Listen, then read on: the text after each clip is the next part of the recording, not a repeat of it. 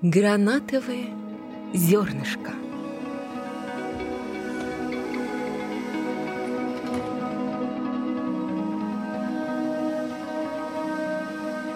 Некогда жил да один царь. Был у этого царя сын, единственный его наследник. Купил ему царь за большие деньги огненный меч — Царевич целыми днями ничего не делал. Только разъезжал по горам да лесам, охотился да с товарищами. Как-то раз затеяли городские парни волчки пускать. Стал с ними и царевич запускать свой волчок. А волчок его сорвался, подскочил и разбил кувшин у бедной старушки которая шла мимо и несла в кувшине воду.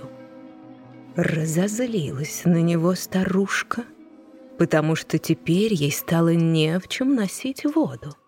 И говорит, «Будь ты проклят, бездельник! Пусть поразит твое сердце любовь! Красавица по имени Гранатовое зернышко!» Как только она это проговорила, Почувствовал царевич, что должен он увидеть красавицу. Гранатовое зернышко. Взял он свой огненный меч, сел на коня, захватил с собой на всякий случай хурджин золота и отправился в путь. Изъездил он все леса и горы, но никак не мог ее найти. Сел он на траву, чтобы перекусить и отдохнуть немного. Вдруг видит, подошла к нему лань, поглядела на него и убежала. Поскакал он за ней вслед. На семь гор взобрался, с семи гор спустился, семь ущелий пересек. Все гнался за ней. Вдруг видит — стоит посреди леса маленькая хижина. Добежала лань до этой хижины и юркнула внутрь. Доскакал царевич до этой хижины, но ни дверей, ни окон не увидел. Размахнулся он своим огненным мечом, снес половину стены и вошел внутрь. Видит, стоит у стены застланная постель, а в хижине ни души. Только лежит на постели огромнейший гранат. Разрубил он гранат, и из него вышла девушка. Маленькая и очень красивая. «Как ты сюда попала?» — спрашивает ее царевич. «Меня сюда запрятал трехголовый хофт», — отвечает она. «Я жила с отцом и матерью, а хофт утащил меня и не пускает». «А где сейчас этот хофт?» Сражается с тремя девами. Они хотели меня у него отнять. Да никак хофта победить не могут.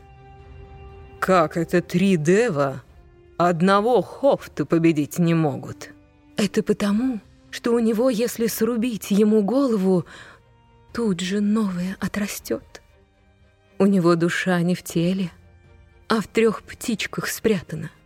А птички вон в той шкатулке. А шкатулку только огненным мечом разрубить можно. «Что ж», — говорит царевич, — «ты подожди. Я пойду девов прикончу, чтобы они за тобой не охотились» а потом и с Хофтом расправлюсь». «Не ходи», — говорит девушка гранатовое зернышко. «Ты один с ними не справишься». «Не бойся за меня». Взял царевич шкатулку, положил ее за пазуху и поехал навстречу битве. Видит он действо, как сказала девушка гранатовое зернышко. Сражаются в ущелье Хофт и три дева — «С кого начать?» — думает царевич. «Если я на сторону девы встану, и на Хофта нападу, подумают, что я трус. Если на стороне Хофта сражаться стану, подумают, что уж очень задаюсь и слишком на себя надеюсь. Лучше я пойду к ним и поздороваюсь. Кто мне первый ответит, я того сторону и приму. Подошел он, поздоровался, и Хофт ему первый ответил на приветствие. Говорит царевич Хофту, «Ты отойди в сторону, я с ними сам расправлюсь». Выхватил он свой меч и зарубил одним махом сразу трех девов. А Хофт подивился его силе и удали и подумал. «Как узнает, что у меня живет красавица, гранатовое зернышко, он захочет на ней жениться. Надо мне его сегодня же прикончить». Напал он на царевича, а тот только того и ждал. Снес он Хофту все три головы, а тот только засмеялся, потому что у него в тот же миг три новые выросли. Но недолго смеялся Хофт. Вынул царевич шкатулку, разрубил ее огненным мечом, а из нее вылетели три птички. Как увидел это Хофт, стал молить о пощаде. «Пожалей меня», — говорит. «А ты пожалел гранатовое зернышко?» — спросил его царевич.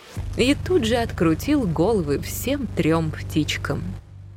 Сел он на коня и поскакал к красавице гранатовое зернышко. «Гранатовое зернышко», — говорит он, — «я убил всех твоих врагов. Не согласишься ли ты выйти за меня замуж?» И она с радостью согласилась.